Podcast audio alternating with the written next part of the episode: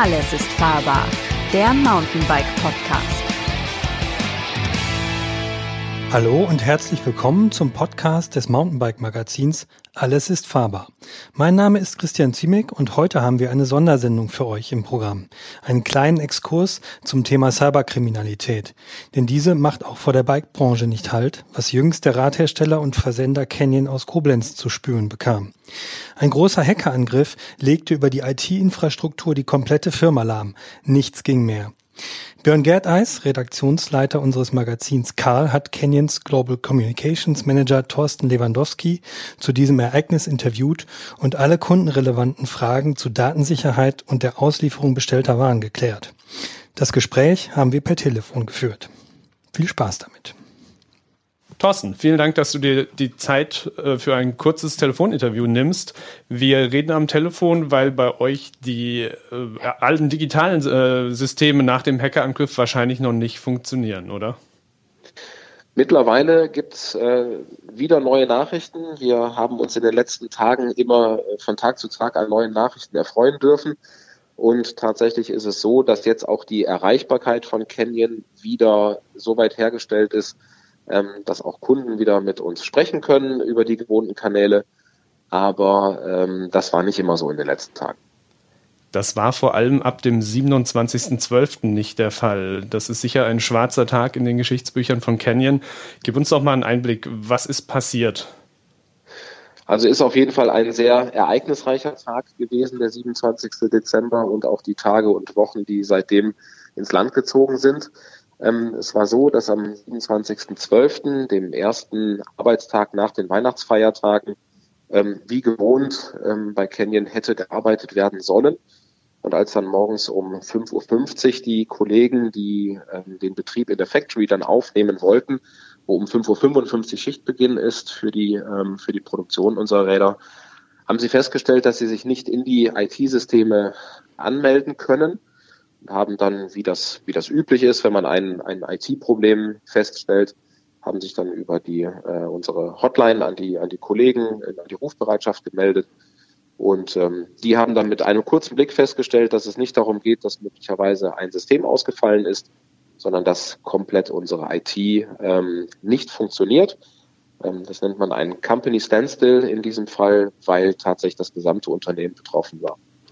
Habt ihr für so einen Company Standstill irgendeinen Maßnahmenplan? Gibt es da einen Emergency Plan? Was macht man, wenn gar nichts mehr geht als Unternehmen, was gerade auf die digitale Infrastruktur extrem angewiesen ist? Also zunächst mal macht man große Augen, denn ähm, einen Plan dafür hatten wir selbstverständlich nicht. Ähm, man kann sich das so vorstellen, dass das für eigentlich jedes Unternehmen, digital oder analog, der GAU ist, wenn tatsächlich kein System mehr funktioniert, wenn man keine E-Mails schreiben kann, wenn eine Lagerlogistik nicht funktioniert, eine Produktionsstraße nicht funktioniert und eigentlich so ziemlich alles das nicht funktioniert, was in irgendeiner Form auf ein EDV-System zurückgreift. Ähm, und dementsprechend hatten wir natürlich keinen Plan für diesen kompletten Ausfall. Ähm, was wir aber hatten, war eine sehr äh, handlungskräftige Truppe, die sich dann damit beschäftigt hat, mit dem, was es zu tun gibt. Wir haben dann also innerhalb kürzester Zeit sowohl intern uns Gedanken gemacht, wen wir aus dem Unternehmen ähm, hier brauchen, um zu analysieren, was geschehen ist und dann entsprechende Gegenmaßnahmen einzuleiten. Dafür wurden einige Kolleginnen und Kollegen dann auch aus dem Urlaub zurückgeholt. Ähm, gleichzeitig haben wir ähm, externe Berater ähm, zu uns kommen lassen, Cybersecurity-Experten, die sich mit diesem Thema weitaus besser auskennen als wir und natürlich auch die obligatorische Meldungen an die zutreffenden oder äh, an die, an die zuständigen Behörden, ähm, sodass auch da von offizieller Seite direkt alles eingeleitet werden konnte, was zu tun war ab dem Moment. Und bei euch lief ab 5.50 Uhr quasi überhaupt gar nichts mehr. Wie hat man sich den Arbeitsalltag bei Canyon vorzustellen, wenn überhaupt gar nichts mehr funktioniert? Es gibt dann keinen Alltag. Das ist äh, die absolute Ausnahme von jeder Regel. Und von Alltag kann da nicht gesprochen werden. Ähm, es gab zunächst mal noch ähm, quasi den, den, sagen wir, diesen Trotzmoment. Das ist, äh, kennt man ja so, wenn man wenn man etwas mitgeteilt bekommt oder, oder eine Erfahrung macht, die man eigentlich nicht machen will, dann wehrt man die ja gerne erstmal noch ab und tut so, als sei sie nicht real, so dass also auch ähm, erstmal gesagt wurde, mal abwarten, jetzt gucken wir erstmal, was das nur alles ist und was wir machen können. Aber es war uns sehr schnell klar, dass das äh, ein derart gravierender Eingriff in, in unsere Handlungsfähigkeit ist, ähm, dass für alle diejenigen, ähm, deren äh, Arbeitsstätten in dem Moment nicht liefen, wie jetzt zum Beispiel die Produktion oben in der Canyon Factory, die wurden dann nach Hause geschickt. Und das war dann auch für einige Tage der Fall, dass äh, diese Kolleginnen und Kollegen dann nicht arbeiten kommen konnten. Wie sieht's aktuell aus? Aktuell sieht es hervorragend aus. Wir sprechen heute am Montag, den 20. Januar miteinander und seit heute läuft unsere Produktion wieder. Wir hatten in den vergangenen Tagen und Wochen immer wieder kleine Schritte nach vorne gemacht, ähm, haben zunächst einmal ähm, uns darauf konzentriert, dass unsere Kundenkommunikation wieder in Gang kommt, dass Menschen uns erreichen können, ähm, dass wir Menschen erreichen können, die beispielsweise Bestellungen platziert haben, dankenswerterweise in dieser Zeit. Denn die Webseite war von diesem Angriff nicht betroffen, sodass Kunden also im Prinzip ganz normal wie immer über Canyon.com ihre Bestellungen platzieren konnten. Nur die Auftragserfassung, Bestätigung und Verarbeitung dahinter funktionierte nicht, sodass man sich als Kunde dann schon wundern konnte, warum danach nichts weiterging. Das haben wir mittlerweile auch, oder das war der erste Schritt, den wir, den wir gehen wollten, um für unsere Kunden wieder da zu sein. Das haben wir geschafft. Ähm, als nächstes ging es dann darum, die Produktionsstraße wieder ans Laufen zu bekommen. Ähm, das ist seit heute der Fall und wir haben mittlerweile auch wieder Zugriff auf unsere Serverdaten. Das heißt, auch wir in den Abteilungen Entwicklung, Marketing, Vertrieb etc. können jetzt wieder ansatzweise normal arbeiten. Was wir noch nicht können, ist E-Mails schreiben und lesen. Das wird aber auch im Laufe der Woche dann wieder der Fall sein. Was müssen denn Kunden beachten, die in der Zeit, als eure Systeme down waren, Räder bestellt haben? Mittlerweile nichts mehr. Ähm, sie durften sich anfangs darüber wundern, dass sie nicht wie gewohnt ähm, nach erfolgter Bestellung und ähm, Bestätigung der Webseite, dass die Bestellung eingegangen ist, dass danach nichts mehr kam. Üblicherweise erfasst dann SAP ähm, die Bestellung und leitet alles ein, was danach einzuleiten ist, bis eben zum erfolgreichen Versand. Darüber gibt es dann auch immer eine E-Mail-Kommunikation mit dem Kunden über die einzelnen Schritte. All das gab es nicht, ähm, so dass Kunden also sich eben wundern konnten und dann, wenn sie versucht hatten, bei uns nachzufragen, leider niemanden erreicht hatten in den ersten Tagen. Das ist aber schon seit 14 Tagen vom Tisch konnten Bestellbestätigungen rausschicken. Das war zwar ein manueller Prozess, aber wir haben dafür Workarounds geschaffen. Und dementsprechend ähm, gab es tatsächlich für Kunden im Prinzip nie einen gravierenden Einschnitt, mit Ausnahme der Tatsache natürlich, dass sich äh, der Versand von Bestellungen zwangsläufig verzögert hat und auch noch weiter verzögern wird, ähm, weil wir keine Räder bauen konnten in der Zeit und dementsprechend das jetzt alles nacharbeiten müssen. Für euch ist es sicher eine Premiere, ein Hackerangriff in diesen Ausmaßen. Habt ihr das Gefühl, dass äh, die Kunden, die jetzt Räder bei euch geordert haben und länger warten müssen, als sie es gewohnt waren oder sich erhofft haben, dafür Verständnis haben, in welcher Situation ihr seid? Oder gab es auch Kunden, die zum Beispiel Bestellungen storniert haben? Also es gibt natürlich immer beide Seiten, aber überwiegend ähm, sind wir mit einer sehr positiven Rückmeldung versorgt worden seitens der Kunden sowohl über unsere eigenen Kanäle, als wir sie wieder bedienen konnten, als auch das, was wir in verschiedenen Bikeforen mitlesen durften. Nachdem wir am 6. Januar unsere Pressemeldung rausgegeben hatten, gab es ja die offizielle Kommunikation, was bei uns los war.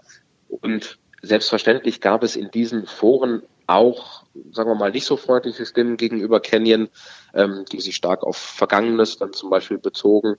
Ähm, aber erfreulicherweise gab es eine große Anzahl von Menschen, die sich vor uns gestellt haben und gesagt haben, hey, guck doch mal hin. Die sind Opfer eines Cyberangriffs geworden. Ja, die haben nicht irgendwie Mist gebaut, da hat nicht irgendjemand den falschen Knopf gedrückt, ähm, sondern die sind im Prinzip, denen ist kriminell nachgespielt worden. Und ähm, dementsprechend ähm, haben wir uns wirklich gefreut, dass es viele gab, die da mit Verständnis und auch quasi mit Verteidigung für uns argumentiert haben und unterm Strich muss ich sagen, ähm, ist das für uns, was ähm, den Kontakt zu unseren Kunden angeht, wirklich gut abgelaufen. Kunden machen sich ja gerade in der digitalen Welt auch zu Recht häufig Sorgen um ihre Daten. So ein Hackerangriff hat natürlich auch irgendein Ziel. Ist bei euch irgendwas abhanden gegangen, äh, abhanden gekommen, sprich Kundendaten, Entwicklungsdaten? Welchen Ziel hatte dieser Angriff? Welches Ziel hatte dieser Angriff? Also die, ähm, die Angreifer hatten ganz eindeutig nicht das Ziel, Daten von Canyon zu klauen, egal welcher Natur. Ähm, es ging primär darum, das Unternehmen in seiner Handlungsfähigkeit zu stören beziehungsweise ähm, auf Null zu schalten und dementsprechend die, ähm, die wirtschaftliche Infrastruktur des, äh, des Unternehmens zu stören. Ähm, was Daten angeht, ähm, ist es zum Beispiel auch so, dass wir, da sind wir auch zugefragt worden, zum Beispiel Kreditkartendaten gar nicht speichern. Das funktioniert bei uns über ein anderes System. Ähm, da wird dann erst, also über, ich nenne es mal einfach ausgedrückten verschlüsselten Code, wird erst beim, beim äh, Drittanbieter, also bei demjenigen, der die, der die Kreditkarte hostet, ähm, wird das dann erst aufgelöst und dadurch wird dann zum Beispiel eine Bankverbindung sichtbar. Das heißt, da bestand zu keiner Zeit klar, dass solche Daten irgendwie abhanden kommen. Das heißt, wenn kein Datenklau vorliegt, äh, gab es Lösegeldforderungen seitens des Hackerangriff-Teams? Das ist jetzt der schöne Moment, wo ich mich in einem Tatort fühlen darf und sage, mit Verweis auf laufende Ermittlungen darf ich mich dazu nicht äußern. Hat man denn schon eine Idee, wer dahinter steckt? Ähm, das Muster des Angriffs ist nicht unbekannt. Ähm, mehr wissen wir selber nicht und ob die Ermittler, die da immer noch laufend dran arbeiten, mehr wissen, ähm, entzieht sich bislang unserer Kenntnis. Ähm, ist für unsere also für unser aktuelles Tun allerdings auch, ich will nicht sagen irrelevant, aber nicht ähm, prioritär relevant. Natürlich ist es gut zu wissen, wenn man weiß, wer ähm, hinter einem Angriff steckt, wer einem übel mitspielt. Ähm, wir sind aber natürlich in erster Linie daran interessiert, ähm, das aufzulösen und wieder in normales Arbeiten zu kommen. Und alles andere ist Aufgabe der Behörden. Die Kriminalpolizei Koblenz arbeitet daran. Hier gibt es ein großes äh, Cyber, ähm, eine große Abteilung für Cyberkriminalität direkt hier bei uns um die Ecke, dankenswerterweise. Ähm, das Landeskriminalamt arbeitet mit einer Spezialeinheit daran mit. Und das ist deren Aufgabe, sich darum zu kümmern. Allein an der Aufzählung, wer alles an diesem Fall beteiligt ist, lässt sich ja von ganz schnell erkennen, dass es sich um keine Bagatelle handelt. Das heißt, ihr habt als Unternehmen einen ziemlich großen Schaden genommen. Könnt ihr den schon beziffern? Ähm, das können wir nicht, nein, ähm, da man bei einer solchen Aktion ja immer im Prinzip den unmittelbaren und den mittelbaren Schaden ähm, in Erwägung ziehen muss. Ähm, gegen unmittelbare Schäden kann man sich versichern.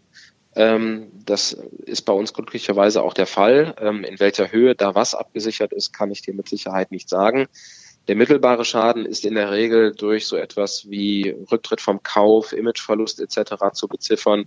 Da hoffen wir natürlich darauf, dass sich ähm, das weiterführt, was wir bislang erfahren haben, nämlich das Verständnis für uns und die positive Reaktion ähm, der Canyon-Fans, ähm, so dass wir da hoffentlich äh, keine größeren Ausfälle aufgrund dieser Tatsache zu verzeichnen hätten. Ähm, alles Weitere muss die Zeit zeigen. Was lernt man denn als Unternehmen von so einem Vorfall? Was einmal passiert, passiert vielleicht auch zweimal? Ja, man lernt, dass es äh, keine garantierte Sicherheit gibt. Ähm, speziell wir als, ähm, als digitales Unternehmen mit, äh, mit, mit Wirkungskreis eben im, im Internet und über digitale Kanäle hatten natürlich einen nach unserem Verständnis bis dato ausreichenden Schutz unserer Systeme. Ähm, das ist natürlich klar, dass sich jedes Unternehmen ähm, aufstellt und guckt, was sind unsere Anforderungen, sich entsprechend absichert. Aber ich sag mal, man kann das ein bisschen ähm, mit einem Fahrradschloss vergleichen. Das, das kennen wir alle aus unserem Alltag. Du kaufst dir dein Traumrad für 5000 Euro, ähm, schließt es in der Stadt an und hast dir natürlich das ganz teure Schloss Stufe 10 gekauft. Ähm, wenn derjenige das haben will, aber ausreichend viel Zeit hat und das richtige Werkzeug, wird ihn das auch nicht davon abhalten, das zu klauen. Ähm, das ist leider so, dass es keine absolute Sicherheit gibt. Wir hatten in den Tagen über Weihnachten, wer das ein bisschen verfolgt hat in den Medien, gab es Angriffe auf das österreichische Außenministerium. Ähm, die Uni in, ich glaube, Gießen war es, ist angegriffen worden. Ähm, wir alle sind nur mäßig überrascht, wenn wir sowas lesen wie das Pentagon ist äh, Ziel eines Hackerangriffs geworden. Ganz offensichtlich gibt es also auch Institutionen, die sicherlich über nochmal weitaus höhere Standards äh, verfügen, die auch nicht sicher sind. Das gibt es insofern nicht. Wir werden natürlich nacharbeiten, das ist klar. Wir gucken, ähm, dass wir jetzt äh, zu 100 Prozent verstehen, wie das, äh, wie das geschehen ist bei uns und werden uns stärker absichern als zuvor und können dann nur wie jeder darauf hoffen, dass es reicht. Ab wann läuft bei euch wieder der Regelbetrieb in allen Bereichen? Das lässt sich noch nicht so genau sagen. Wir denken tatsächlich von Tag zu Tag und arbeiten eine Prioritätenliste ab. Ähm, jetzt sind wir tatsächlich schon so weit, dass wir, sagen wir mal, in der Woche, in der wir jetzt sprechen, ähm, schon sehr viel entspannter wieder atmen können und arbeiten können, als das noch vor zwei Wochen der Fall war. Wir können Bestellungen annehmen, wir können sie bestätigen, wir können sie bearbeiten, wir können Räder verschicken, wir können Räder bauen. Ähm, das heißt, unser Kerngeschäft ist schon wieder gesichert. Ähm, die Tatsache, dass wir jetzt zum Beispiel noch nicht wieder über unsere ähm, regulären E-Mail-Adressen erreichbar sind oder wir auch sonst noch hier zwischen den Abteilungen ein bisschen Kommunikationsprobleme haben, das sind jetzt gemessen an dem, was es war, maximal noch ein bisschen Bauchschmerzen. Thorsten, vielen Dank für dieses Gespräch und die vielen Informationen und wir bleiben weiter am Ball.